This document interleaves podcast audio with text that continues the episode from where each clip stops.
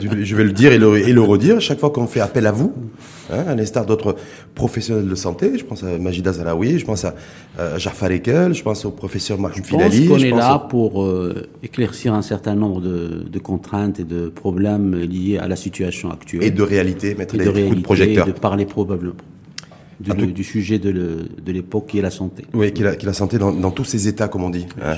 Euh, donc je rappelle euh, rapidement, Ardoum Selali, que vous êtes président de l'association marocaine des cliniques privées et que vous-même, vous êtes cancérologue.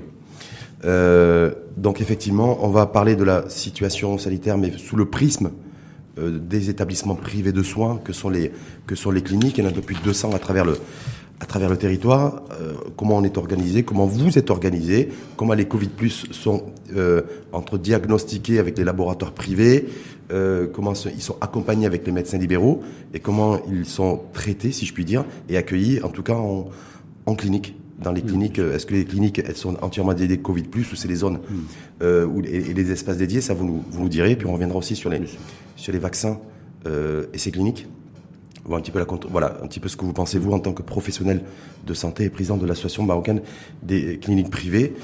Mais ce que j'ai envie de dire, c'est c'est toujours un plaisir de vous voir et de vous revoir. Merci. Mais je me dis, est-ce qu'aujourd'hui, le de recevoir Ordouane Semnali, c'est aussi le c'est aussi le grand retour des cliniques privées dans la lutte contre le le, le Covid, euh, parce qu'il se dit que voilà, les pharmaciens, les pharmaciens n'ont jamais été conviés par les pouvoirs publics. Mmh. Les médecins libéraux, eux, se sont un petit peu retranchés parce que pour des raisons qu'il est, ce que nous a expliqué c'est Adagoumi la semaine dernière, mm. pas forcément de contrepartie, pas forcément de visibilité euh, donnée par les pouvoirs publics. Est-ce que c'est le cas aussi des cliniciens? Tel, Les cliniques ne sont pas jamais parties pour revenir. donc le premier cas de Covid au Maroc, c'était le 2 mars. Ouais. ça. Donc euh, quelques jours après, on était réunis euh, à travers tout le royaume dans les délégations régionales pour pour travailler la main dans la main avec les responsables régionaux. Mais de, depuis le 2 mars, depuis le, le mois de mars, c'est-à-dire l'émergence du virus, à aujourd'hui, est-ce qu'il n'y a pas eu une période un peu de flottement ou un peu de retrait On a des... toujours travaillé ensemble. Oui. Ça dépend aussi des régions et de l'ampleur de l'épidémie, parce que au début, certaines régions, vraiment, il n'y avait pas matière à, à mobiliser dans la première vague euh, beaucoup de gens, beaucoup de ressources. Euh, mais à Casablanca, je pense, à partir de la deuxième semaine de mars, on était déjà là. Donc vous êtes toujours resté sur le pont On est toujours resté. On a mis en place à l'époque euh, euh, du matériel médical, Mhm. mmh. des ressources humaines, d'ailleurs qui n'ont pas jamais été utilisées parce que l'épidémie s'est en calmé un petit peu oui. et de, la mortalité a vraiment baissé. Mais depuis, euh, on est allé crescendo avec les, les, les responsables régionaux pour participer et s'intégrer progressivement je dirais, le, le cauchemar Corona est, est, vécu de plus en plus à l'aise par les cliniques et croyez-moi, aujourd'hui on joue. Il n'y a, plus la, il y a plus la crainte de, de, de clinique ou de patron. Vous savez, il y a, il y a beaucoup moi, de choses. Je suis identifié Covid plus par des patients qui ne veulent même plus venir en clinique. D'abord, quand on a mis le, les commissions régionales et nationales pour s'occuper du Covid, où il y avait quand même une autorité sanitaire et une autorité territoriale. Euh, la maladie est mal comprise, aussi bien par les cliniques que par les autorités. Aujourd'hui, chaque fois qu'il y avait un malade Covid, euh, les cliniques étaient inquiétées, il fallait fermer, il fallait virer tout le personnel, il fallait... Et puis aujourd'hui, aujourd'hui c'est plus aujourd'hui c'est pas le cas. Hum. Aujourd'hui, est-ce que est-ce que les cliniques ont été source aussi d'infections? Parce qu'on voit, je vous parle de ça parce qu'il y a des, des, pays à travers le monde, des pays européens. Bien sûr. Aujourd'hui, euh, les cliniques, ouais. au même titre que les structures hospitalières, ont protégé leur personnel. En les quoi? En les dépistant? D'abord en renforçant les, les, oui, euh, en obligeant les, les, le port des des masques, distanciation sociale, ouais. le contrôle à l'entrée des cliniques. Il y a toute une procédure Mhm. qui a été mise en place par l'association nationale des cliniques privées, qui a été diffusée et qui a protégé aussi bien les ressources humaines que euh, les accompagnateurs de malades qui venaient chez nous et les malades eux-mêmes. Donc il n'y a, a, pas de risque, il n'y a pas de risque d'infection dans les cliniques. Les... Aujourd'hui, statistiquement parlant, 4% des personnes qui se baladent, il y a un risque Covid. Mmh. Donc il y a certainement, si vous voyez transiter 100 visiteurs aux malades, il y a 4% de Covid. Mmh. Donc le meilleur moyen de se protéger, c'est la distanciation so sociale et le, le, le, nettoyage par des solutions. Des gels, les gels hydroalcooliques. Et, voilà. Et donc, comme tout donc ce qui fait aujourd'hui, nous avons les stocks sont bien fournis, les masques sont disponibles. Vous n'avez pas de pénurie de masques, vous? Pas du tout. FFP2 Il se, il se dit qu'il y a, vous avez vu non, Ils sont un peu plus chers, mais ils sont disponibles. inflation des prix. Mais pourquoi, je parle des masques, pas les masques grand public qui sont Non, euh, non, largement FFP2, disponibles, mais pour le bon, personnel de pas santé. Comme, euh, pas comme au début, c'est-à-dire on les achète, euh, je sais pas, aux alentours de 30 dirhams. Oui. Mais ils sont là, mais Aujourd'hui, c'est, c'est à partir de 45-50 dirhams, c'est Voilà. ça Nous, Donc, il y on achète une grande quantité, voilà. Donc, euh, et puis maintenant, euh, FFP2, c'est pour les personnels de soins et Mhm. les patients malades. Donc, euh, les soins exposés. Donc en tout cas pour euh, Redouane Senlali, président de l'association marocaine des, des cliniques privées, il n'y a pas de pénurie, de pénurie pardon, de masques euh, mieux fournis FFP2. Les mieux fournis, les gens ont mis leur stock euh, nécessaire et je Mhm. pense que tout le monde a, que de, a de quoi travailler. Hum, parce qu'il y avait, je, je sais pas, il y avait des déclarations dans la presse comme quoi il y a pénurie de, de gants latex, pénurie de, de masques connaissance. FFP2. À ma connaissance, des- Aujourd'hui, j'ai vérifié les stocks. euh, il n'y a pas de, pas de souci particulier, y compris au niveau des médicaments, parce que je dis aussi qu'il y avait des Vous savez, aujourd'hui, Oui. euh, quand on, la philosophie a changé, notre approche vis-à-vis d'un malade Covid, parce qu'il y a deux situations. Il y a la situation où il est- il n'est pas symptomatique, auquel cas tranquillement, on l'oriente vers les, les, les, les hôpitaux de jour du ministère de la Santé publique pour faire des prélèvements, pour faire un ECG, pour faire un bilan biologique, et décider s'il va être hospitalisé ou être suivi à domicile. Tranquillement, à Casa, il y a, sur toutes les préfectures, il y a un centre. Crois que c'est un malade grave, et auquel cas, on a créé ce qu'on appelle des zones tampons. C'est-à-dire, le malade est admis, c'est-à-dire une viralité avec inflammation? voilà, C'est ça, avec des troubles respiratoires. Oui. C'est-à-dire avant, Il y en a de comme- plus en, il y en a de plus en plus, non? Parce que quand je vois les chiffres au niveau national, c'est 30 ou il 40 y a nouveaux 200, cas chaque jour. 250 euh, hier de malades inquiétants. Oui. C'est pas énorme, c'est pas inquiétant. C'est euh, c'est pas inquiétant. C'est- Je pense pas que ce soit. Il y a 40 pa- patients en, en intubation, enfin en Plus, ouais, 46 patients intubés. intubés. Oui. C'est pas énorme. Hum. C'est pas énorme, c'est pas inquiétant, mais c'est sérieux. Mais aujourd'hui, ce qui se passait, c'est que un malade Covid, c'était une boule de feu. Donc il fallait l'orienter vers l'hôpital et les hôpitaux étaient surbookés.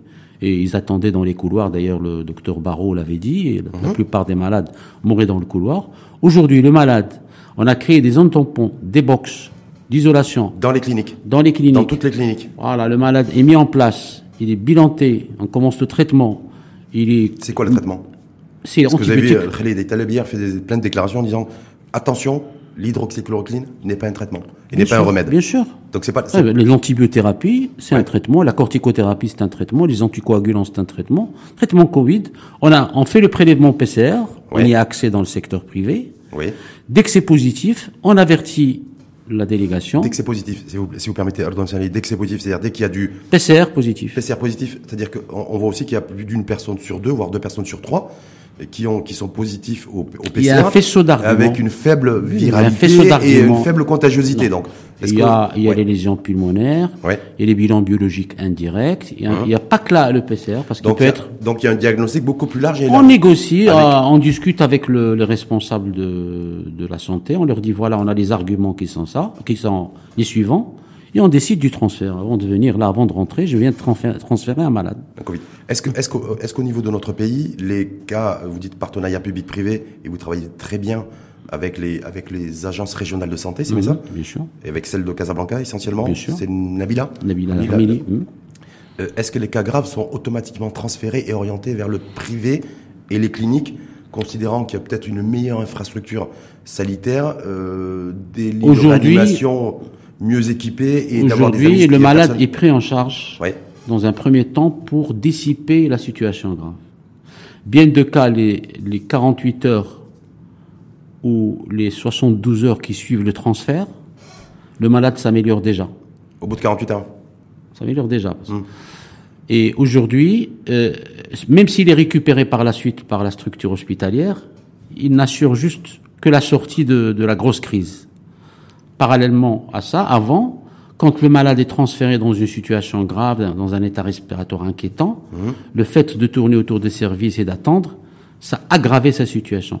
Ce qu'on a gagné aujourd'hui, c'est un problème de délai, parce que tout se joue au niveau de- chez un Covid grave Oui. dans les dix premières heures. Dans les dix premières heures, on voit aussi que l'aggravation des cas Covid chez nous, parce qu'ils sont en est, en hausse depuis le mois d'août, Hmm. euh, c'est beaucoup d'entre eux basculent directement en réanimation.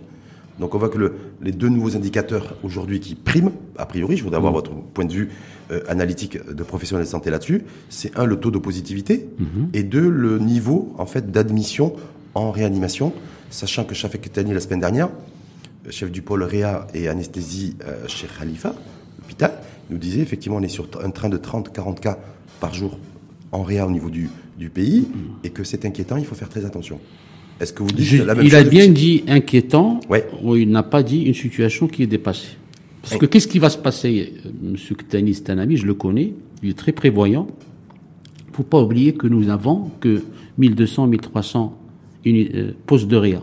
Il y a déjà les traumatisés, les malades. Taleb hier a dit, il a, il dit 1800 Où sont les ressources de, humaines de lits de, réani- de réanimation. Où sont les... Partenariat public-privé. Au privé, vous avez combien de lits de, réanimation? Je dirais, euh, on doit représenter les 60% de, du parc. C'est-à-dire que sur les 1800 annoncés On doit officiellement avoir, euh, dans- par, euh, par Khalid El Taleb, 800, 800. 800. 800 donc lits. moitié. Voilà. Est-ce qu'aujourd'hui, euh, au niveau de ces 800 lits Non, de le problème d'un lit de réa, je vais vous dans dire le une privé, est-ce qu'ils ont ils- va le taux le taux d'occupation des lits dans le privé? Il peut être à 100%. Ouais. Aujourd'hui, avant de sortir, c'était 100% chez moi. Chez vous, dans, vo- dans votre clinique On ou dans les clinique. cliniques du Je vous pays dis donc, il y a une grosse demande en réanimation. Quelle est la problématique de la réanimation?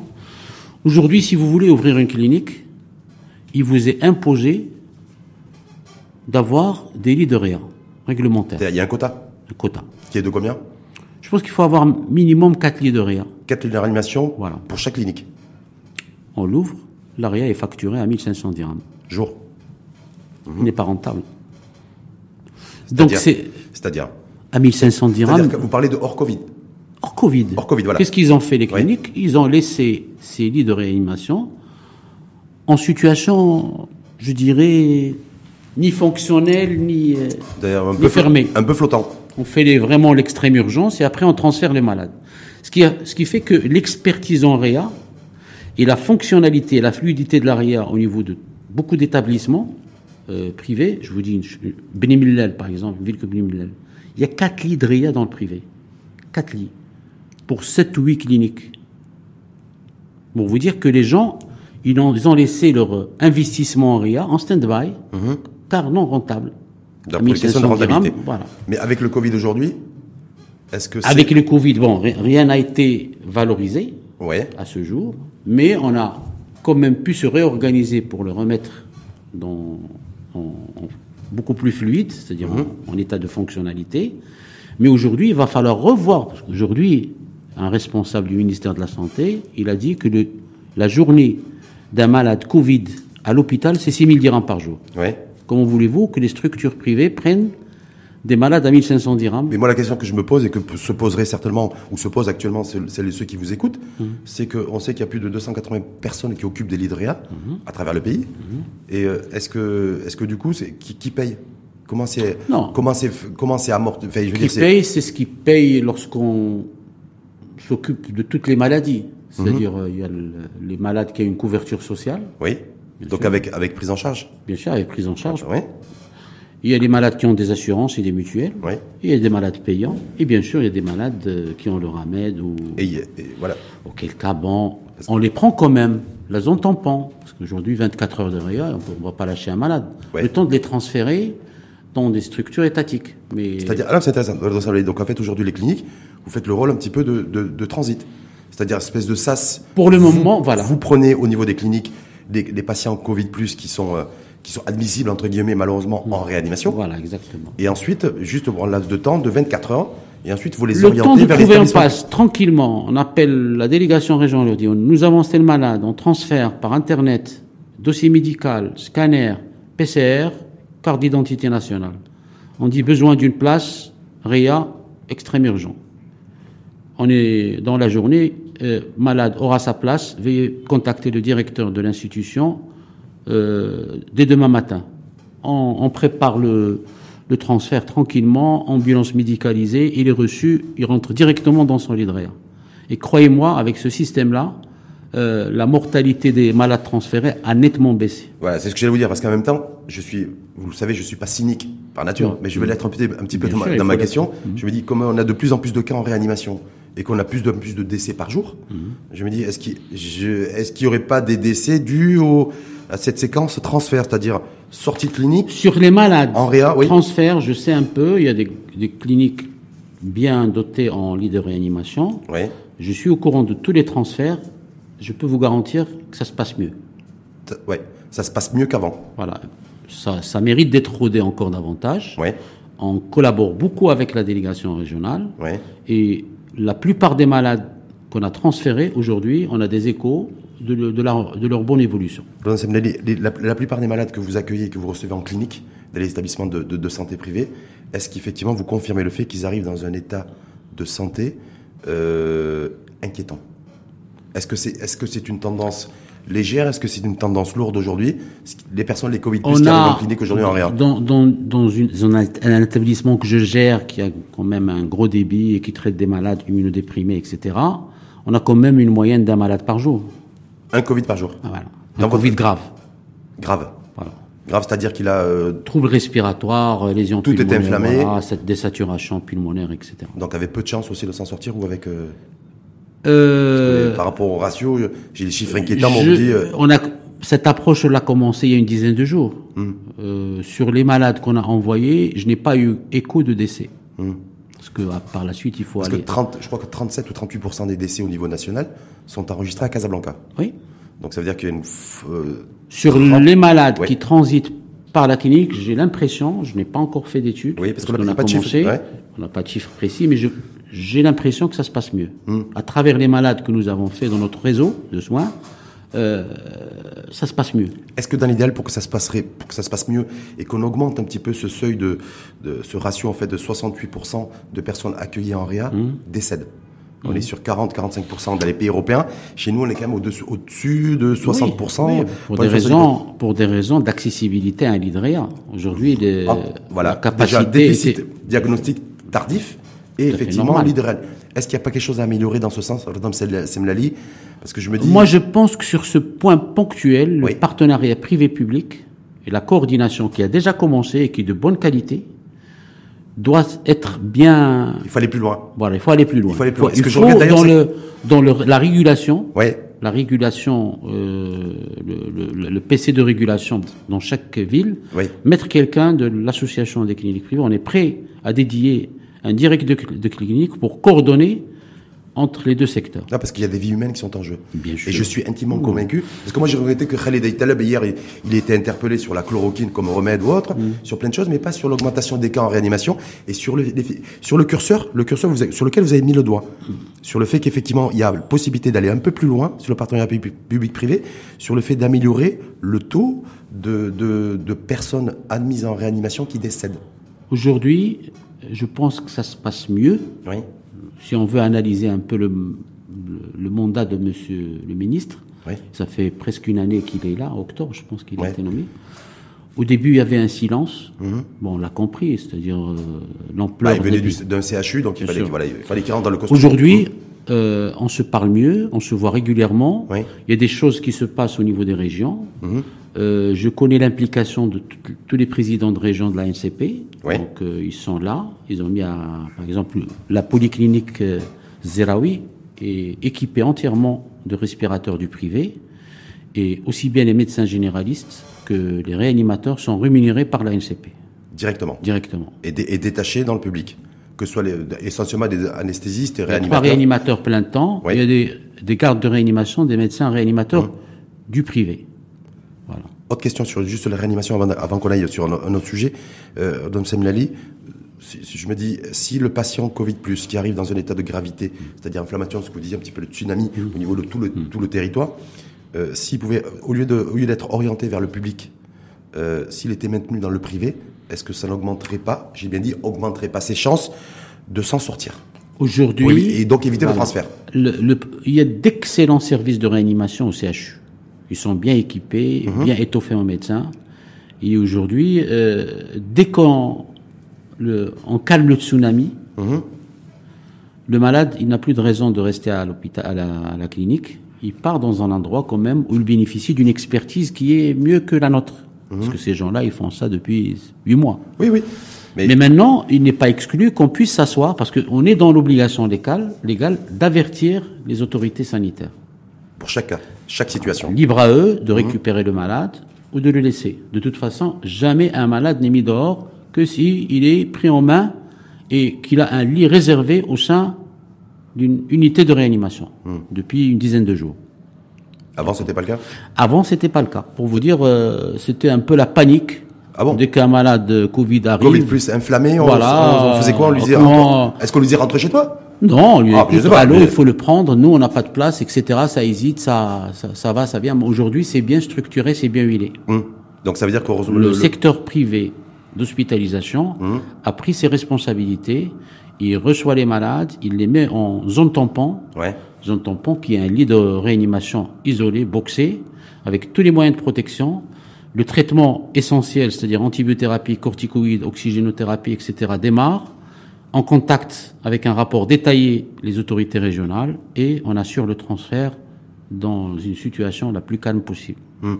Et, veut- et sur tout ce qui est sujet contact aussi du patient Covid que vous accueillez en clinique, est-ce que vous avez On- une collaboration aussi ou Bien pas avec sûr, le nous on signale le malade, Oui. on signale le malade positif et bien sûr les autorités sanitaires font le travail de suivi de, de- de sujet contact. voilà. Est-ce que vous travaillez Est-ce qu'il y a une- aussi un resserrement qui a été fait et qui est effectif aujourd'hui entre laboratoires privés, entre médecins libéraux, médecins privés et cliniques C'est-à-dire que tout cet écosystème euh, Aujourd'hui, ça la santé. fonctionne aussi bien Ouais. au niveau des laboratoires publics où on n'a jamais eu de, de, de, de frein, de, ni d'obstacle pour faire des tests. Mhm. Encore mieux maintenant, euh, sur Casablanca, maintenant il y a plus d'une dizaine de labos qui, qui font des tests. Une dizaine de labos privés publics ou, ou- ou que privés privés. Privés, des laboratoires privés. Voilà. Et donc aujourd'hui, on a le résultat au bout de 6-7 heures. hein. Mmh. Si on le fait l'après-midi, le soir même, des fois on en reçoit des résultats à 8 heures, 9 heures du soir euh, qui sont faits l'après-midi. Hum, Donc en fait aujourd'hui c'est bien tout ça tout, tout ça est bien mécanisé. Vous, vous vous félicitez du fait que les laboratoires privés vont pouvoir procéder à des, à Vous des tests savez, de dépistage? aujourd'hui, euh, si on veut réussir le- la lutte contre cette euh, pandémie, faut plus, faire plus de tests. Hum. Je vais vous dire une chose. Le nombre de, de cas diagnostiqués dépend étroitement du nombre de tests qu'on a fait. Si vous revenez à toutes les statistiques, vous trouvez tous les lundis, c'est des jours où il y a très peu de Covid. Chez nous. Oui, tous les lundis, lundi dernier c'était 1500. C'est parce que dimanche, on fait pas de tests. Tout le monde est en vacances. Samedi, samedi dimanche, on fait pas de tests dans le privé. C'est-à-dire que dans, dans notre, dans notre pays aujourd'hui, le samedi et dimanche, personne ne peut être testé dépisté. Je pense que les structures éta- étatiques testent, mais le privé, non. Hum. Que- Voilà. donc ça serait bien que vous. pro- Est-ce que vous Ça serait bien, que, dans le cahier de charge, ouais. bien sûr, même le samedi, dimanche. Que Imaginez-vous quelqu'un qui fait des symptômes vendredi Ouais. et qui reste le week-end, euh, samedi, dimanche en famille, il va arroser toute la famille. Hein. Hum. Parce qu'à mon avis, c'est ce qui a dû se produire aussi. Parce que quand on voit la démultiplication des, des foyers familiaux. Revoyez les statistiques. Tous Ouais. les lundis, on a l'impression de, de dire euh, oh ça va mieux. Je pense qu'on est on, on- on C'est ça qu'en fait, tous- les lundis, tout le monde scrute les chiffres Bien et sûr. se dit, bon, ça a baissé. ça a baissé, mais, Mais le- en fait, c'est pas, c'est pas que ça a baissé, c'est que parce qu'on a, on n'a et pas, pas aujourd'hui, je pense qu'il va falloir euh, augmenter la cadence de, de dépistage. Ouais.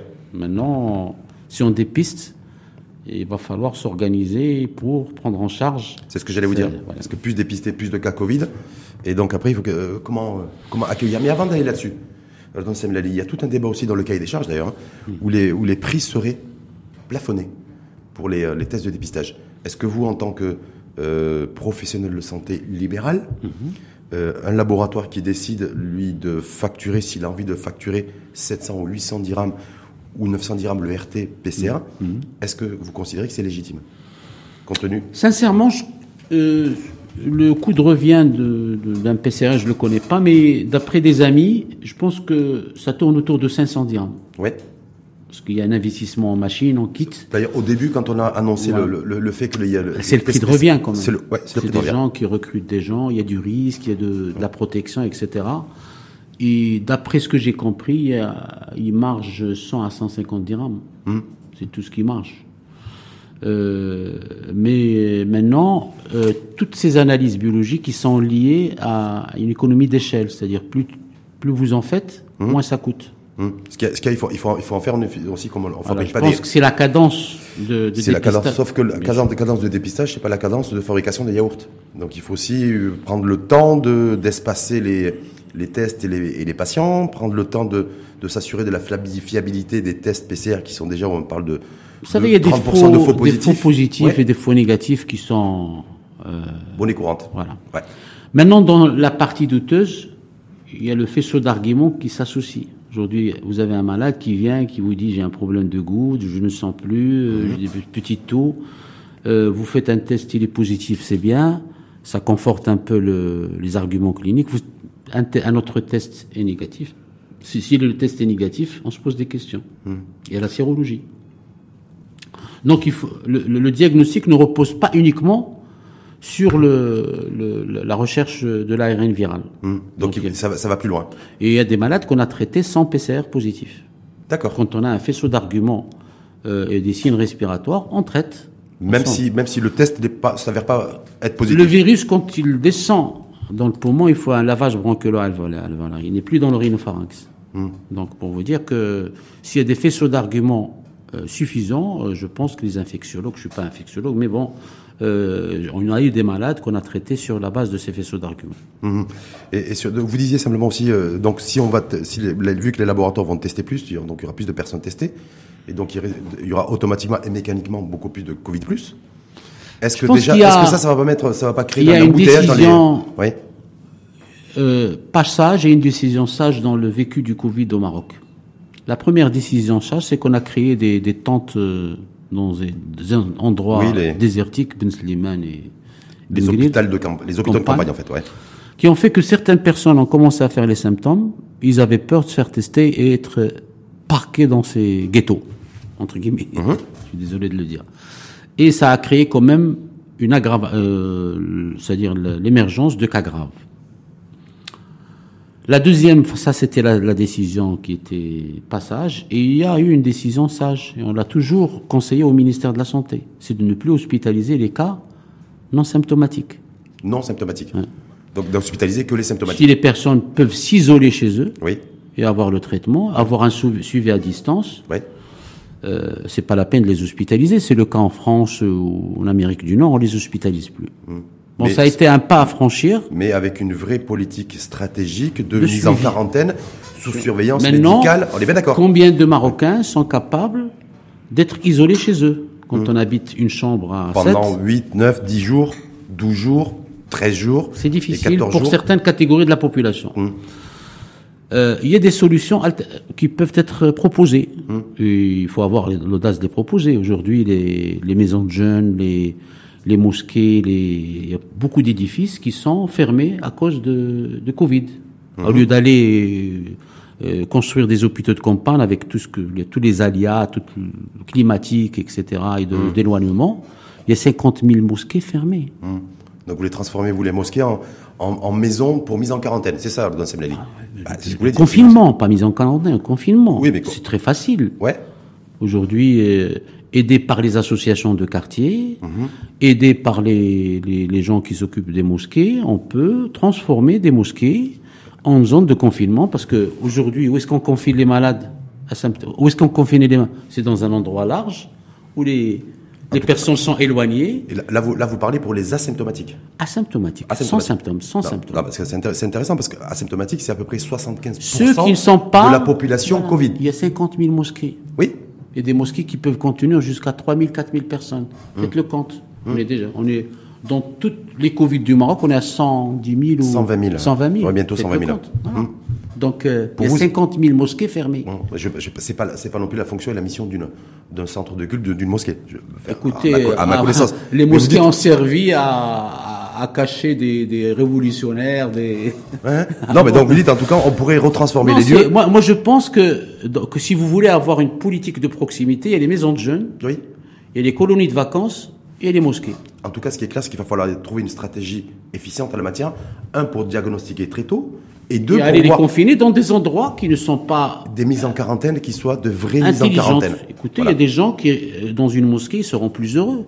Hum et donc, on prier. donc on détacherait, on détacherait des personnels, des médecins. parce que, c'est des gens qui vont être surveillés avec un, léger monitorage, caméra, tout ça, c'est c'est plus facile à installer que. en tout cas, En tout cas, c'est bien parce que c'est une proposition de Ordon Saint-Lely. On a besoin aussi Je suis très pieux, hein, je prie et tout, et donc euh, c'est pas. euh, Non, c'est une. Pas méprisant pour les mosquées, mais ces mosquées, dans, En un, cas- dans un moment de crise, ils, ils peuvent servir quand même à sauver des vies. En tout cas, ce qui est clair aujourd'hui, c'est que la plupart des, la plupart des cas quotidiens et journaliers, c'est les cas contacts. Voilà. Voilà, des cas contacts, on arrive, même quand on arrive à l'identifier, on a du mal à assurer une mise en quarantaine sérieuse. Il y a plusieurs méthodes, on l'a vu en Grande-Bretagne. Boris Johnson, lui, il a décidé de sanctionner financièrement toute personne qui ne respecterait pas le, la mise en quarantaine. Bien sûr. Et donc le, le- le reconfinement, c'est plus de 100 Parce que, par exemple, au Canada, Ouais. tous les malades non symptomatiques sont restés chez eux, mais bon, maintenant, ils ont tous des appartements, des chambres dans les appartements. Pour aujourd'hui, c'est pas le cas au Maroc, parce que Hum. nous, on a eu des cas. On a bien voulu les confiner à la maison, mais ils, ils habitaient une petite maison avec des sujets âgés, Déjà, etc. déjà c'est-à-dire un lieu de vie déjà hyper, hyper ultra confiné. Parce que si on augmente la cadence de dépistage, je suis sûr qu'on trouvera plus de, de cas Covid. Oui. Parce que moi, il y a quelque chose qui m'interpelle Hum. et qui m'inquiète. Je me dis, ça, je veux le partager avec Ordon Semlali. Je me dis, on va avoir nécessairement de plus en plus de cas Covid. Euh, C'est pas pour ça que la situation va s'aggraver d'un point de vue sanitaire, mais en tout cas, de plus en plus de, de cas Covid, pour la plupart d'entre eux avec une faible viralité. Euh, mais en même temps, aussi, on a le, la grippe ordinaire, la grippe classique qui arrive. Ouais. Et j'ai peur, et j'ai peur que voilà, qu'il y ait une espèce de carambolage une fois de plus, et qu'on se retrouve avec une panique à bord, parce qu'on n'aura pas anticipé une situation programmée, à savoir une grippe ordinaire qui va faire son apparition dans les prochains jours, prochaines semaines. Beaucoup de pays dans le monde sont en train de s'armer, de préparer le terrain là-dessus. Et moi, j'ai rien entendu chez nous, y compris lorsque Khaled Eteleb a été invité, a été, s'est exprimé dans différents médias, et personne l'a interpellé là-dessus, et lui, là, lui non plus ne s'est pas exprimé là-dessus. Parce que Rodom Senali, là, lui aussi, Moi, il appréhende aussi cette le, situation. le vécu de la grippe au Maroc, Ouais. et c'est là où l'avantage d'être en voie de développement et avec une espérance de vie du Marocain Ouais. qui est beaucoup plus basse que l'Européen. Ouais. On est à 75 ans, ils sont à 88 ans. Mhm. Euh, nous donne un petit avantage parce que la grippe euh, ne tue pas euh, comme en Europe chez Mhm. nous. Pourquoi? Parce que nous avons une population relativement jeune Mhm. et nous avons une population relativement moins isolée. Nous, les personnes, quand ils vieillissent, on les entoure.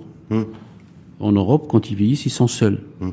Mais vous savez, savez que bientôt, ça va s'inverser, ça va s'inverser, ça va s'inverser aussi pour nous. Hein. Je- Ce qui se passe de l'autre côté, là, actuellement, voilà, non, mais ça, c'est un autre débat. C'est la rançon, la rançon du, du développement. Du c'est développement et du progrès. Progrès. ouais. Donc, ce qui fait aujourd'hui un grippé marocain, il est là, il est malade, il est entouré par sa famille, il est traité précocement, il est relativement jeune. Donc, le- la mortalité par la grippe au Maroc, euh, et puis, euh, n'est pas très importante. Et on- n'a pas la vie communautaire, on n'a pas les, les maisons de repos. Parce qu'aujourd'hui, vous êtes dans une maison de repos, il y a 100 sujets âgés. Quand quelqu'un fait la grippe, moyenne d'âge 90 ans, tout le monde est balayé. le- on, oublie souvent que le virus Donc- grippal est très contagieux. Voilà. Hum. Maintenant, effectivement, il faut s'armer, euh, déclencher une, une politique de vaccination de, contre la grippe, parce que ça, ça peut quand même éliminer un autre facteur de risque, parce que l'association des deux, Oui. c'est vraiment, ça peut être néfaste pour euh, une catégorie de la population. Voilà. Parce- que nous, on a à peu près 2% de la population qui se vaccine hors Covid, hein, jusqu'à, Mm. euh, c'est à peu près entre 150 000 et 200 000 personnes.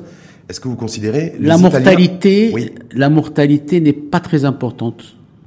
Un taux de mortalité qui ne dépasse pas le 1%, même pas, je pense que c'est 0,5%. Nous n'avons pas une de, mortalité. de la grippe classique. Donc ce qui fait, c'est pas la même problématique euh, qu'en Europe. Hum. Mais ceci étant dit, comme vous l'avez bien dit, euh, le Maroc est en train quand même de se rapprocher de- du monde occidental. Dans les modes de euh, consommation, dans les modes, à tout, à tout bien point de vue. Donc je me dis là, est-ce que là, exceptionnellement par rapport à la période, pandémie, Covid, où beaucoup d'experts à travers le monde, d'ailleurs j'aimerais bien avoir votre point de vue là-dessus aussi, pronostiquent une deuxième vague? Moi, si je dois conseiller à des sujets, euh, moi je vais faire vacciner contre la grippe. Vous? Oui. Est-ce que Le vous mois allez... de septembre, je vais le faire. Enfin, le fin septembre, début octobre, je vais le faire. Je le fais tous les ans. D'accord. Pas de raison pour. Bon, maintenant, à l'échelon d'une politique euh, vaccinale et de santé publique générale, faut-il asseoir une politique de Est-ce qu'on a les moyens d'abord? Mhm. Est-ce qu'on a la quantité de vaccins nécessaires? Est-ce que c'est pertinent? Sincèrement, je laisse ça aux experts pour. euh, Mais est-ce que, le est-ce que le débat et l'interrogation et le questionnement est légitime selon vous? Il est, Dans la il est période dans laquelle on vit légitime, ouais. Il est légitime, mais euh, on nous n'avons pas de données. Oui. Les Italiens, les, les Français, etc., ils ont quand même euh, une- un taux de mortalité par grippe ordinaire, normale, euh, saisonnière, euh, qui est quand même pas négligeable. Mais au Maroc, je ne pense pas que ça soit le véritable problème de santé publique chez nous. Hum. Quand vous dites, moi je vais me faire soigner, est-ce que vous allez demander aussi à vos, au personnel de, de santé, à vos collaborateurs, d'être vaccinés aussi contre la grippe cette fois-ci, On le exceptionnellement? fait tous les ans. Tous les ans et tout le monde? Ouais. Parce que je vois, les, les Italiens, parce que les Italiens, ils ont décidé en fait de, de, de vacciner tout le personnel de santé prioritairement. Aujourd'hui, toutes les populations professions vulnérables. exposées en vaccine et puis euh, ça coûte moins cher que de ne pas vacciner si vous comptez l'absentéisme par la suite. euh, Hum. C'est une euh, politique un peu du, du groupe, donc on vaccine tous Pardon, les ans. Est-ce que vous craignez ou pas, vous, ou appréhendiez, en tout cas, appréhendiez, hein, euh, le fait qu'on ait un risque, une forme de panique, pas la même qu'on a eu lorsqu'on a découvert le Covid au mois de mars-avril, mais le fait qu'en fait on se retrouve avec des patients demain, devant les cliniques, devant des hôpitaux, devant des cabinets médicaux, On a avec jamais- des mêmes symptômes. Oui. La mêmes problématique, c'est la le Covid, c'est confusion. ces symptômes Voilà. Ouais. C'est la confusion qui pourrait exister entre un Covid et une grippe saisonnière. Ouais. Ça, je pense que euh, vaut mieux se faire vacciner uniquement pour ces raisons-là. Mais euh, je pense aussi que euh, c'est pas une véritable inquiétude pour le Maroc, parce que le, la grippe, elle, est- elle n'a jamais posé de problème au Maroc, Ouais. problème sérieux, pour les raisons que j'ai expliquées, pyramide d'âge. euh, euh, euh, personnel vulnérable bien encadré, bien, bien entouré, parce qu'aujourd'hui, il y a des sujets âgés en France où personne ne, ne leur dit bonjour pendant longtemps, hein, dans des zones éloignées. Mais on voit que le Covid aussi touche des, des, des jeunes aussi, de, de 25, 30 ans, 40 Oui, ans, de plus en plus, y compris chez nous. Hein. Bien sûr. Donc je me dis voilà, est-ce que, est-ce que cette fois-ci, il faudrait pas être se prémunir et faire attention et ne pas se dire La réponse, réagir est- après coup. La réponse est oui, mais bon, maintenant, attends les moyens pour le faire? ouais, Parce qu'aujourd'hui- des doses euh, vaccins. Oui. Attends les moyens Ouais. pour le faire? On est à la veille de devoir trouver euh, un certain nombre de doses de vaccins éventuels contre Covid. Oui, d'ailleurs, on va en parler. voilà. Ouais. Donc, euh, je sais Pour pas. vous, il faut pas, voilà, pas s'inquiéter. Pas s'inquiéter, pas plus que ça. Est-ce qu'il faut, est-ce que vous faites partie de, de celles et ceux professionnels de santé à travers le monde? Don Sam Lali, apparemment la communauté, elle est divisée en deux. Scientifiques, ceux qui considèrent qu'il n'y aura pas de deuxième vague et que c'est un mythe sans fondement, et ceux qui considèrent que oui, il y aura deuxième vague et qui appellent même à reconfiner. Et voilà, on le voit un peu dans différents pays euh, européens, en Occident en tout cas. Si, vous euh, voyez un peu ce qui se passe au Maroc, on est sur une, un plateau, je dirais, plus ou moins stable sur tous les indicateurs. Dire, on tourne, tourne autour de 2500 euh, Cas jour, cas jour, ouais. taux de mortalité très Taux de létalité bas, bas, ouais. Euh, Mais admission en réa en hausse, le, le coefficient de multiplication avec euh, 1,2. ouais. C'est des, indicateurs qui prédisent quand même que ça va se calmer. Ça va se calmer. Mais maintenant, Je méfie moi de ça va se calmer parce que ça devait se calmer en avril-mai. Hein, on nous a dit c'est bon la courbe, la le même- plateau et puis en fait on n'a jamais vu ni la courbe ni le plateau. C'était prévisible. C'était prévisible. Nous avons une, commis une erreur parce qu'aujourd'hui, il faut dire que le, si la, le, le Covid, la Covid, hein, parce qu'il paraît que Ouais, c'est la Covid, c'est ouais, fini. c'est féminin. Si la Covid euh, n'a pas créé de dégâts, je dirais, euh, mortalité, etc., il a créé beaucoup de dégâts économiques. Oui, Et je pense que ces contraintes économiques ont fait que les responsables économiques marocains ont lâché les vannes Mhm. durant l'été et la fête du, de l'Aïd Kbir, oui. Ce qui a fait que on a assisté à une explosion de, de, du au mouvement de la population, Mhm. des cas, et je pense que cette étape-là, à Ouais. mon avis, elle aurait été gérée autrement. On l'a mal géré, On l'a mal gérée. très mal géré. Ouais. On a On s'y le- attendait. On, on a levé le pied. D'ailleurs, si, Vous, vous faisiez partie de ceux qui pensaient, parce que j'ai halluciné moi, qui pensaient qu'en fait le, que le Covid allait, que la Covid, pardon, Mmh. vous avez raison, c'est la Covid, allait disparaître à la rentrée en septembre. Beaucoup pensaient que voilà, ben, il n'y avait pas de devier. À moi, dès qu'ils ont déclaré qu'ils ont lâché les vannes pour les fêtes Ouais. et pour les vacances, j'ai Ouais. compris qu'on allait vivre un désastre. À la rentrée. Ouais. Donc vous n'avez pas du tout été surpris par la montée en charge et la recrudescence des, des cas. Mais- Maintenant, euh, vous savez, hein, le- la Covid, il faut vivre avec. hein. Oui, il faut vivre Est-ce que attend les moyens Hum. d'enfermer la population? En tout cas, Khaled El hier, il a écarté d'un revers de la main le, un reconfinement global. Il serait suicidaire pour le Maroc. Est-ce que ça serait, est-ce que ça serait tendu, compliqué euh, d'avoir une deuxième vague chez nous? S'il y a deuxième vague, automne, hiver, ce que pronostique beaucoup, en fait, en tout cas au niveau de l'hémisphère nord. On que- a un peu de temps encore pour s'organiser sur plusieurs fronts. Et de un, améliorer la capacité de test au Maroc. Identifier les cas positifs. Deuxièmement, améliorer le, la prise en charge des cas asymptomatiques, soit quand les isolons chez eux, mhm. soit créer des zones d'isolement humanisées et, mhm. et réalistes. Mhm. Parce qu'on ne va pas construire 50 000 hôpitaux euh, en, en trois mois. Troisièmement, en s'organisant, en huilant les flux de malades pour la réanimation et en, en améliorant l'offre de soins en réanimation euh, le plus vite possible. Mmh. Aujourd'hui, on a la capacité, si on mobilise les ressources, mmh. si on fait vivre la réanimation d'une manière différente, aussi bien dans le secteur privé que public, je pense qu'on a les moyens de se préparer pour une nouvelle, vague et l'amortir. Est-ce que vous considérez aujourd'hui, on est le 30 septembre, dans que d'ores et déjà, plutôt que d'avoir des, des, des, faux débats sur de faux sujets, euh, ce que j'ai vu, en tout cas l'expression des, des pouvoirs publics hier, se dire que voilà, il faudrait se préparer tout de suite pour mettre en place toute une artillerie. Bien sûr. Voilà. Non, je sais pas. il faut anticiper. Parce que j'ai pas. Il faut anticiper comment. Et d'abord l'anticipation. je, pense qu'on va parler du vaccin. Oui. Euh, le Maroc, je félicite euh, Monsieur le ministre et tout le gouvernement. Oui. Il se prépare pour le, assurer les doses. Euh, est-ce que se préparer pour le vaccin, c'est se préparer pour la deuxième vague? C'est pas forcément la même chose. encore faut-il que le, le vaccin fasse ses preuves. Oui. Voilà. Mais c'est déjà s'il s'il fait ses preuves, mhm. On aura assuré les doses pour une bonne partie de la population marocaine. Mhm. Est-ce que vous êtes sur la même ligne que le ministre de la Santé qui déclare hier euh, que, de mémoire, hein, de ce que j'ai lu, que le vaccin restait le dernier espoir pour nous? On parle. Euh, ces grandes épidémies comme ça, ils disparaissent soit par un vaccin, soit par une, une immunisation de la population. Donc aujourd'hui, on ne va pas attendre que les 65% de Marocains s'infectent pour immuniser la population. Le vaccin, apparemment, euh, sa configuration fait que, parce que c'est un vaccin tué, euh, c'est inactif, inactif, donc euh, il n'y aurait pas d'effet secondaire mhm. particulièrement virulent. Mhm.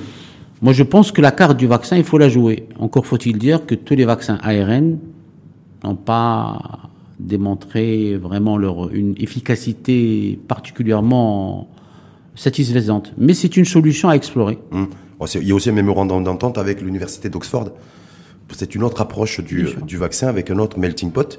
Hmm. notre mélange, mais euh, voilà, on est aussi, le Maroc s'est aussi positionné pour. C'est le positionnement. Aujourd'hui, assurer des doses, est-ce que ça va marcher ou ça va pas marcher? Hmm. Mais assurer un approvisionnement pour la population, c'est une attitude qui est sage. Mais quand on dit le dernier espoir, ça veut dire quoi? Ça veut dire que si c'est pas, si ça marche pas, c'est le désespoir? Ou c'est euh Dans l'histoire des pandémies dans le monde, ça se calme un jour. Tout se calme. Tout se calme. C'est logique. Mais maintenant, ça doit se calmer avec le minimum de dégâts possibles. Justement, sur ces tests euh, qui sont menés, les tests, les tests maroco-chinois, mhm. donc il y a 600 volontaires, c'est sûr, ça, se porte, ça, se porte, sur 600 volontaires qui sont répartis sur trois sites. Euh, l'hôtel le CHU pardon Ibn Sina Rabat, mhm. l'hôpital Ibn Roche de Casablanca et l'hôpital militaire de, de Rabat. Donc il y a pas de les cliniques ne sont pas partie prenante de cette euh, non, non c'est c'est logique. C'est le CHU qui qui généralement doit mener des, des études euh, qui nécessitent une expertise quand même en bonne pratique clinique euh, dans ce domaine. Il n'y a pas même pas du personnel de santé, des réanimateurs, des anesthésistes chevronnés du secteur privé, des cliniques qui ont été dépêchées pour le... Non. Non, euh, je pense qu'il y a ce qu'il faut. on a l'habitude de travailler sur des essais cliniques, mais avec un nombre de cas beaucoup plus limité. Mais dans, dans une situation, il faut euh, donner des résultats rapidement, avoir une taille critique de patients pour conclure euh, l'efficacité de ce médicament, il vaut mieux passer par le CHU. Parce que 600 volontaires, c'est pas beaucoup. Pas hein. beaucoup, hein. Ben c'est pas beaucoup. Pour un vaccin, c'est pas beaucoup. Pourquoi? Comment vous expliquez le C'est parce que d'abord, euh, les critères d'inclusion sont beaucoup plus larges. Ouais c'est-à-dire euh, le choix des patients. Mhm. Il y a beaucoup plus de volontaires qui arrivent à, à l'hôpital. Mhm. Et il y a beaucoup plus de, de, de professeurs, de professeurs assistants, d'infirmiers, d'assistants qui puissent suivre un peu l'évolution des malades. Donc c'est par rapport au taux d'encadrement on, est on n'est pas allé au-delà de 600 ou alors c'est ou alors c'est le professeur Marhoum, Kamel Marhoum Filali qui nous disait lundi, euh, ben, parce qu'en fait le, Marocain dans dans son imaginaire, euh, il, considère qu'un essai clinique vaccin c'est être pris pour un cobaye. Et il Pas n'a du pas envie. tout. Non, on arrive à faire des, des, des essais cliniques. euh, Avec plus de, plus de personnes que ça, si vous expliquant, arriver bien sûr, en, expliquant aux patients quels sont les facteurs. Non, on a, l'habitude. Hein. Choquant ou pas choquant que, que ces tests en fait ces cliniques vaccins soient réalisés sur des personnes saines, c'est-à-dire que, que des personnes qui se portent très bien et pas sur des personnes qui ont des comorbidités ou qui ont des, Vous savez, un maladies thérapeutique, Ouais. pour une bonne partie de, de, de la population, euh, n'a pas de raison d'avoir euh, le traitement et qu'elle sert ce qu'on appelle comme étant un cas témoin. Hmm. Donc, euh, ce qui fait, euh, oui, la réponse est oui. Il y a beaucoup de situations, on fait de- des, on injecte des produits à des gars sains, mais avant d'arriver à l'homme, on est déjà passé chez l'animal. Oui, pas l'animal. Non, mais je me dis que moi, les populations ensuite, lorsque ce vaccin sera établi, Parce que ça, c'est la phase 3, c'est la phase la de phase, le stade 3 complètement. Je me dis On que- est passé d'abord chez, chez l'animal, puis après on est passé chez l'homme Mhm. à une échelle. Et après, on a agrandi l'échelle pour le stade 3. Voilà. C'est-à-dire quand on arrive à la phase 3, ça veut dire qu'on a débrayé le terrain. C'est seulement Holodon Semlalis, c'est que ce vaccin, il est essentiellement destiné, a priori, hein, lorsqu'il y aura vaccin ici et ailleurs dans le monde, aux populations dites vulnérables. Personnes Vulnérables âgées au Maroc, ou des personnes qui ont des maladies 18 000, chroniques voilà. ou des comorbidités comme l'hypertension ou le diabète. Voilà, on est 9 millions de malades vulnérables au Maroc, Oui. c'est-à-dire on a besoin de deux doses, Oui. c'est-à-dire 18 millions, et je pense qu'à ce jour on n'est pas loin d'assurer un nombre de doses. Mais ça a du sens pour vous de faire des tests essais cliniques vaccins sur des populations Dans qui une sont en première pleine forme étape. et ensuite lorsqu'on aura le vaccin, on va le faire. Sauvons d'abord les malades vulnérables, Ouais. parce que ça va réduire un peu le, le, le, la, la présence virale, la population virale, et Mmh. par la suite, euh, on peut toujours euh, revenir vers euh, une vaccina- vaccination plus large. Choquant ou pas choquant que dans les 600 volontaires marocains euh, qui participent à ce, à ce test clinique, essai clinique euh, maroco-chinois, il y ait zéro médecin, zéro infirmier, zéro anesthésiste, je- zéro réanimateur, Si, si, zéro cancérologue. si je suis éligible, je me porte volontaire tout de suite. Pourquoi vous dites ça? Éligible parce qu'il y a des critères d'âge, de, Oui, oui. de pathologie. Moi, ça me gênerait mais, pas. mais, de- dans la- mais dans l'absolu, c'est-à-dire, même pub- et là, je- attention, public-privé. Hein. Je m'adresse pas simplement, j'interpelle pas le représentant du secteur privé des cliniques. si- Zéro personnel de santé Non, non, qui se sont portés volontaires pour le vaccin. D'abord, on ne nous a rien demandé, bien sûr, premièrement. Et deuxièmement, je suis sûr que s'il le demande au personnel de la santé, il y a beaucoup de gens qui diront oui. En tout cas, quand il- c'est ce qui a été fait au niveau du public, Hmm. c'est ce qui a été fait avec le Relais des Taleb, c'était d'ailleurs au mois de août septembre déjà qu'a demandé une mobilisation du personnel de santé du secteur public pour faire les, pour participer aux, essais- aux essais Moi, sincèrement, vaccins. Et euh, vous savez quoi? Ils ont dit non. Ah bon, à l'hôpital Ah ben il y en a zéro. Il y a zéro volontaire euh, qui vient du qui provient Bah, du monde de la santé publique. Donc je me dis Qu'il essaie dans le privé. voilà. Donc ben oui non, il aurait pu. Bah, s'il était dans le privé, il y aurait eu plus de volontaires selon vous? Moi, sincèrement, euh, j'ai vu avec le- un peu les concepteurs de ce, de ce vaccin, il, il y aurait certainement aucun risque à se faire vacciner. Parce que c'est un virus, euh, c'est une, c'est un morceau d'ARN qui Oui. est, qui, Qui est mort. Qui est mort. Oui. Bon, maintenant, Aucun risque. Mais en même je pense temps, pas qu'il y a de risque. Mais en même temps, en même temps, on n'est pas sûr de l'efficacité de ce vaccin, même si on nous a dit qu'il fallait Ah, si c'est pas efficace, c'est pas Ah, toxique. je sais pas. Je, je, sais pas si. Ça sera pas toxique. Et, euh, quand on, est, va- on établit un vaccin, c'est pour qu'il soit, euh, euh, où on le- en tout cas où il y a la sécurité qui est garantie. Vous savez, le, volontariat, le volontariat du secteur libéral Ouais. a toujours été testé et a toujours répondu positif à beaucoup d'actions. Mhm. Aujourd'hui, dans en matière de dons de sang, euh, dans cette période de pénurie, euh, avec le centre de, les centres de transfusion, on a proposé nos cliniques avec nos collaborateurs pour des dons de sang de manière régulière. Il y a beaucoup de cliniques. En matière de volontariat, on est là. hein. Quand on nous demande des choses, En tout cas, moi, j'ai bien, j'ai bien retenu. Si on avait demandé au secteur privé de participer, euh, d'être volontaire pour, le va- pour les essais cliniques vaccins, le secteur privé aurait répondu présent. en tant que président de l'ANCP, si je suis éligible au vaccin, je, je dis. Vous n'êtes pas sûr d'être éligible? Vous- C'est la deuxième fois que vous le dites Non? C'est quoi? Non? Pas sûr. C'est pas à moi de, de Mais, le euh, dire. hein, faire un test, c'est les chercheurs. On fait un test clinique, c'est ça C'est le- Diagnostic? Les, les expérimentateurs qui le, qui le jugent. Il nous reste juste quelques minutes globalement parce que je voulais sortir sortir un peu de ce cadre-là. On a vu dernier dernier temps des l'autre fois au Parlement des, personnes, des élus de la nation critiquer un petit peu la politique, la stratégie en matière de gestion du Covid euh, global. Euh, Khaled a été interpellé là-dessus, le ministre de la Santé. Il a dit c'est plus facile de critiquer a posteriori. Voilà, mais globalement, sans rentrer, sans personnifier, on n'est pas là. Mais Est-ce qu'on aurait pu faire mieux? Faire plus Certainement. Avec un peu de recul, c'est-à-dire maintenant qu'on a un peu de recul, on a 7 mois de recul. Sur le virus, on le connaît un peu mieux, on le connaît pas parfaitement, mais nous, par rapport à tout ce qui a été fait depuis 7 mois. Vous savez, euh, j'ai juste avant l'épidémie, Mhm. euh, je pense au mois de février, la pandémie, j'étais à, à Munich Oui. et je suis parti visiter un hôpital. Et moi, en tant que bon Marocain, quand je rentrais dans, dans un service, je, je donnais la main. Ah oui. Le contact, contact quand donnais la social main, tout le monde faisait haut les mains. Sorry. J'ai rien compris. bon, le, le type qui m'a dit- m'a expliqué que c'était les instructions qui ont été données. D'abord, tout le monde avait le masque, tout le monde avait l'alcool. Et ça, on était quel mois? On était février, je pense fin février. là, troisième ou quatrième. D'ailleurs, je me rappelle, on est rentré, on a été vous à la réunion. vous avez failli rester confiné en Allemagne alors? Voilà. Ouais. Donc, euh, le- à, à l'époque, ils n'avaient pas encore arrêté Ouais. les vols. Et donc, j'ai dit, comment ces gens-là ne disent même pas bonjour? Ils sont vraiment impolis. Ah, Quand tu salues pas quelqu'un. Donc, je rentre. Je rentre, on est là, on assiste tranquillement. Ils nous disent ne mettez pas de masque. Il n'y a pas eu de distanciation. Donc, on- euh, il n'y a pas eu de mesures euh, intelligentes et rapidement. C'est-à-dire, on a perdu un peu de temps, ce qui a fait que la pandémie Le, le virus a circulé, a circulé, circulé. circulé. Voilà. L'Allemagne, c'est un pays modèle en matière de lutte anti-Covid.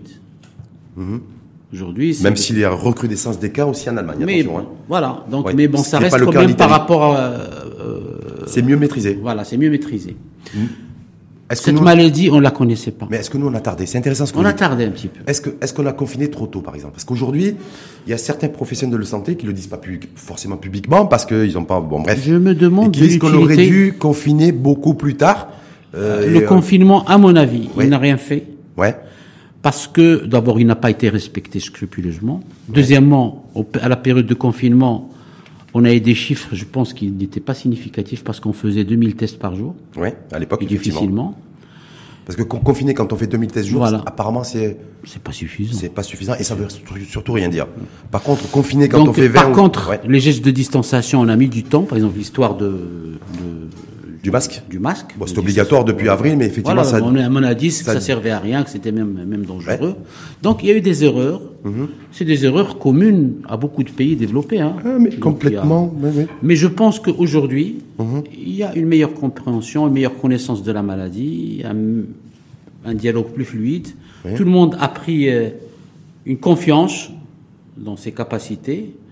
Et je pense qu'aujourd'hui, on est mieux armé pour une lutte euh, contre la Covid beaucoup plus pragmatique, beaucoup plus coordonnée. On est même- prêt à régir. Même s'il y a recrudescence, une deuxième vague, vous dites, on, on, on, on- quoi qu'il en soit, prêt. Sincèrement, sincèrement, on est, on est, on, attend, euh, on est, à- on est, est prêt à affronter toutes les situations. Je vous dirais aussi bien dans le secteur public que dans le secteur privé. Hmm.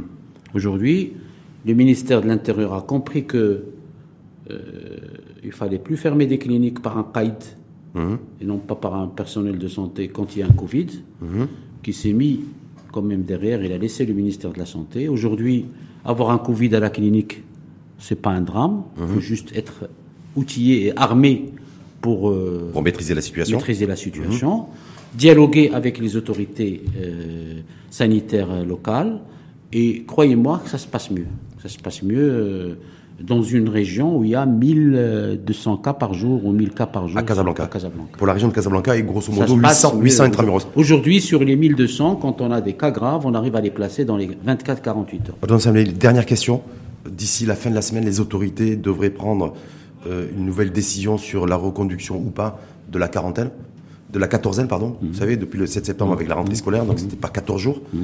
Par tranche, là, c'est euh, décision qui doit être prise en fin de semaine Mhm. euh, pour savoir s'il y a reconduction ou pas à partir de lundi prochain, le 4 octobre. 4-5 octobre en tout cas de, de, des mesures restrictives, la fermeture des écoles à Casablanca. Est-ce que vous considérez que, au, du point de vue sanitaire a, en tout cas, il y a un cut-off Ouais. à ne pas dépasser. Aujourd'hui, on ne l'a pas dépassé. Le cut-off est de 5000 euh, cas par jour euh, et de je ne sais pas combien de mortalité par jour. Donc, ce cut-off, d'après le comité du- euh, scientifique, Ouais. il n'est pas atteint. Donc, tant qu'il n'est pas atteint, la situation n'est pas, n'est pas explosive. Mais maintenant, il faut qu'on soit très vigilant, d'abord pour ne pas l'atteindre, et deuxièmement, il faut qu'on ait le vrai scoop de notre situation épidémiologique par un renforcement. C'est-à-dire un vrai scan. Voilà. Ça veut, dire, ça veut dire en même temps, et puis adopter ce que vous avez dit aussi, c'est-à-dire dans une clinique, même qui a un cas Covid, il y, a, il y a quatre mois, on avait peur, on, ordonnait la fermeture de la clinique. Aujourd'hui, c'est plus le cas. Il faut se calmer. pour une école, ça doit être la même chose aussi? C'est-à-dire que même si demain il y a ouverture des, créer écoles des présence, en voilà, présentiel, procédures euh, de surveillance épidémiologique, euh, sans panique, sans. Vous savez, il y a des gens qui, qui ont honte de dire qu'ils ont fait une euh, infection Covid. Oui. Parce qu'il est le mal. Hum. Aujourd'hui, mon père me dit, écoute, j'ai fait ça, mais s'il vous plaît, ne le dites à personne. Pourquoi je ne pas dire à... Préserver l'anonymat. Non, au contraire, c'est-à-dire aujourd'hui, les gens qui ont fait l'infection, qui sont guéris, qui ont eu une approche de diagnostic précoce, qui ont eu 7 jours de traitement euh, euh, et un confinement suffisant, ils rentrent, ils retravaillent, ils sont, ils sont tranquilles, ils ont repris une vie normale. C'est pas une.